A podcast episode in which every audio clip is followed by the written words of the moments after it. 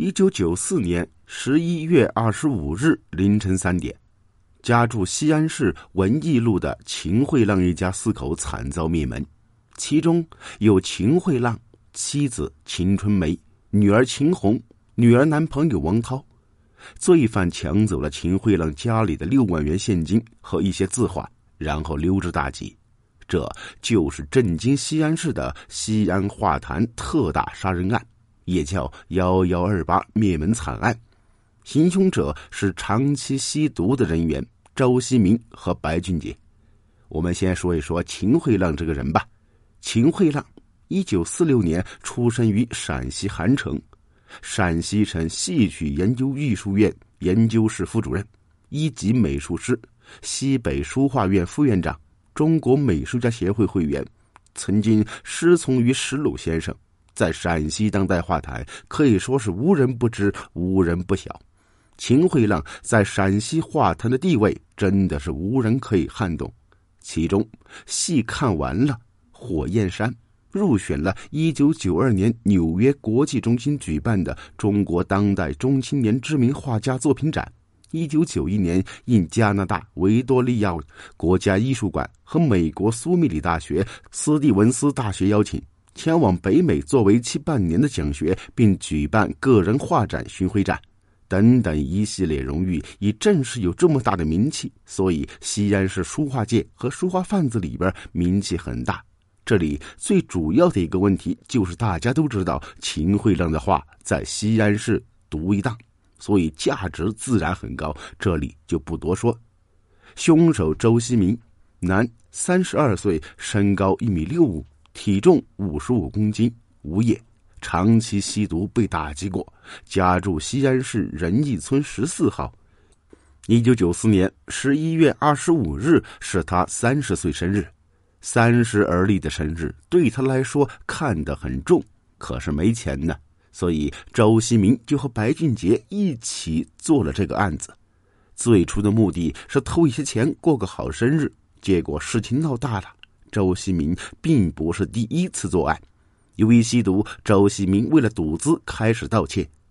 碑林区公安分局八分队队长冯爱民几年前就和他交过手，因为周希明偷了两箱酒。在证据确凿的情况下，还审讯两天两夜，但周希明还是不承认，说明周希明是个硬茬呀。同伙白俊杰也吸毒，一家四口人，除了父母之外，还有一个妹妹，但是小妹有弱智，父母是双职工，所以白俊杰从小就很受父母的器重，对这个儿子管教非常严格。每次白俊杰父亲从外地出差回来，都会检查白俊杰的口袋。看看有没有来历不明的钱，或者是有没有烟，很担心孩子学坏。白俊杰个头比周希明高，性格很腼腆，还经常被同学欺负。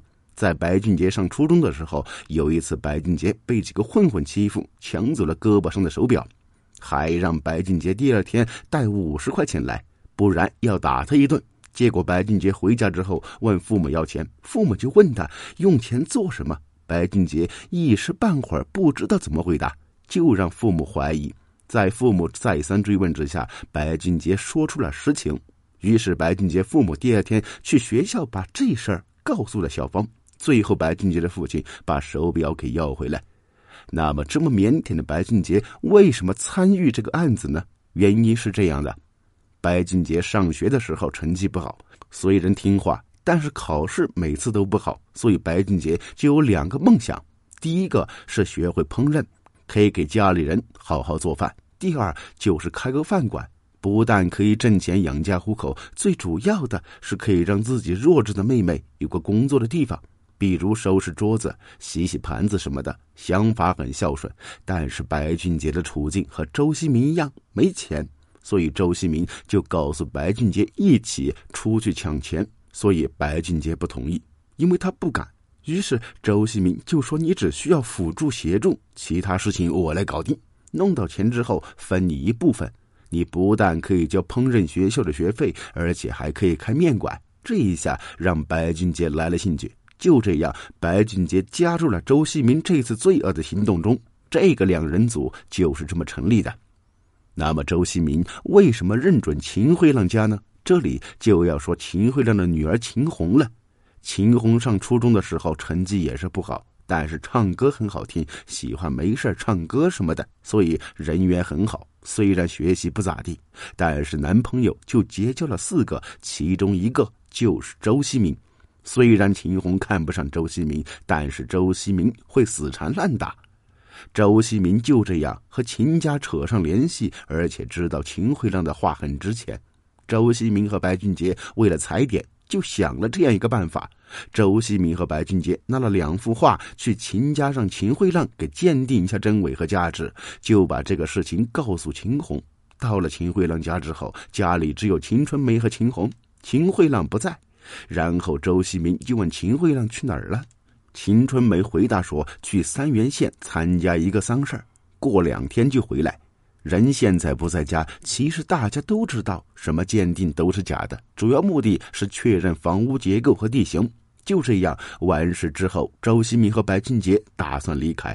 周希明看了秦红一眼，结果秦红没搭理他，因为此时秦红有了男朋友，就是受害人汪涛。不过周希明并没当回事儿。”周希明杀他们的心里有没有情杀成分也不好说。回家之后，周希明和白俊杰商量如何作案。由于秦慧亮家里住在五楼，所以从下面扒的话太高，所以他们就想了个从顶楼上往下掉，从阳台直接通过窗户进入画室。白俊杰心想，这要是做了，肯定是逃亡了，所以需要和家里人见上一面。一九九四年十一月十八日。白俊杰告诉母亲，他一个朋友给他介绍一个工作，是给别人做押运，一个工资四百元，而且管吃管住。母亲的意思是白俊杰也该出去锻炼一下。目前给白俊杰收拾好了衣服和洗漱东西，习惯出门问家人要钱，父母也知道他这个毛病。临走的时候，白俊杰还问母亲要了三十块，还要装着身无分文的样子，不然母亲会怀疑他。就这样，白俊杰离开了家。母亲是哭哭啼啼的看着白俊杰越走越远。白俊杰并没有按照自己所说的去打工，而是让周希明给带走了。他们要开始作案了。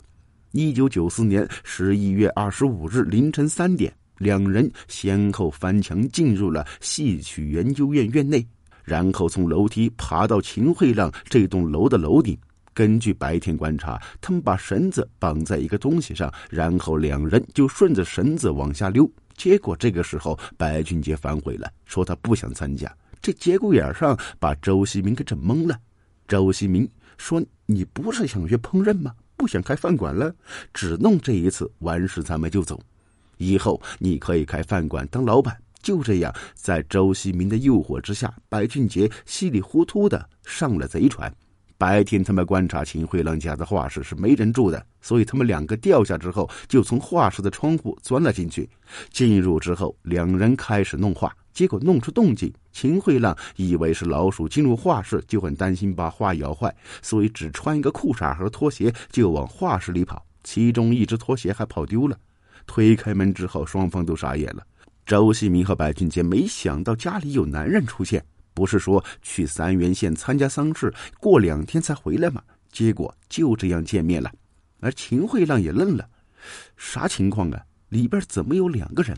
秦惠浪直溜溜站住，周希明反应快，直接朝着秦惠浪狂捅了几刀，秦惠浪重重的倒在地上，直接死亡。两人就打算处理尸体，结果发现旁边卧室有人打呼噜，还睡着一个人，也是个男的。周希明上去就继续捅刀子，疯狂捅秦红的男朋友王涛，王涛也就这样死了。王涛还裸睡，下半身还没穿衣服，这让周希明和白俊杰措手不及呀。白天明明就是两个女的，怎么现在又多了两个男人？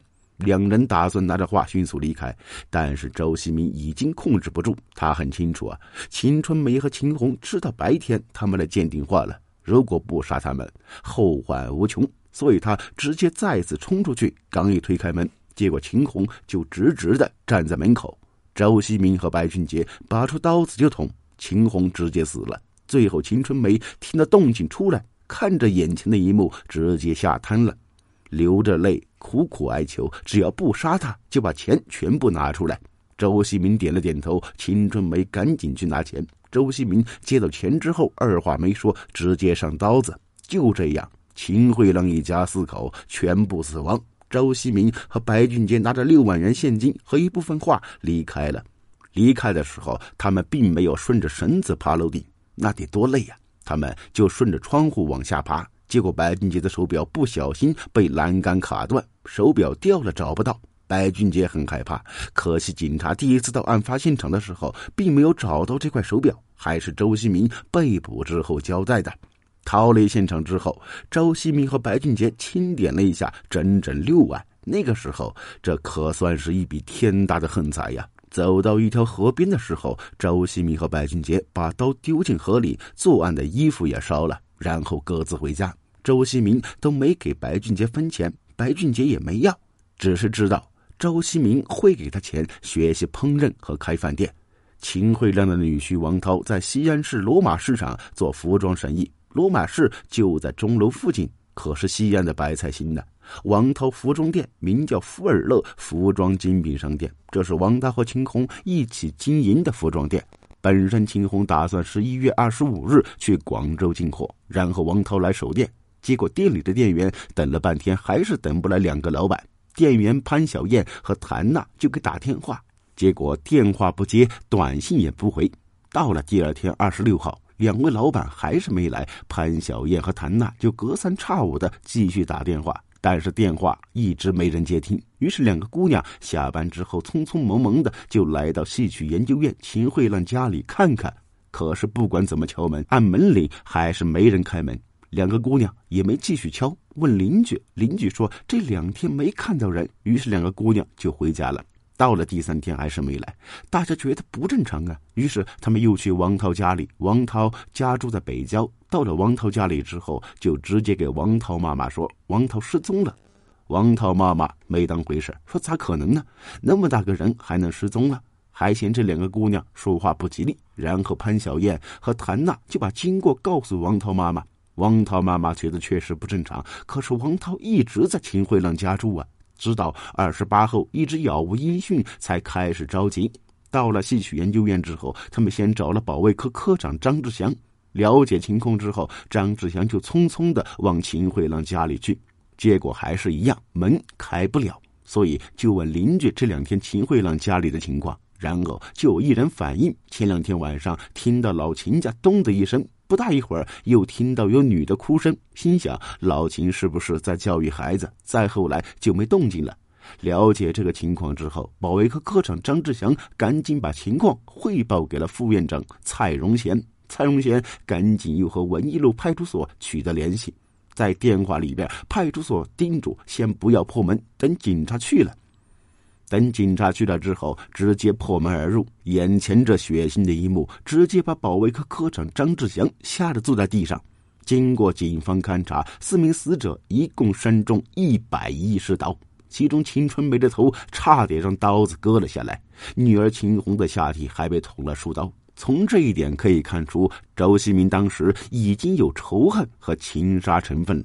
白俊杰到了事后，和周西明约定好的地方做完这个档案，处理完工具，马不停蹄。十一月二十六日，周西明和白俊杰坐上车来到兰州，他们住在了一家电子公司宾馆里边。就在这个时候，白俊杰认识了自己女朋友，也就是宾馆服务员刘淑霞。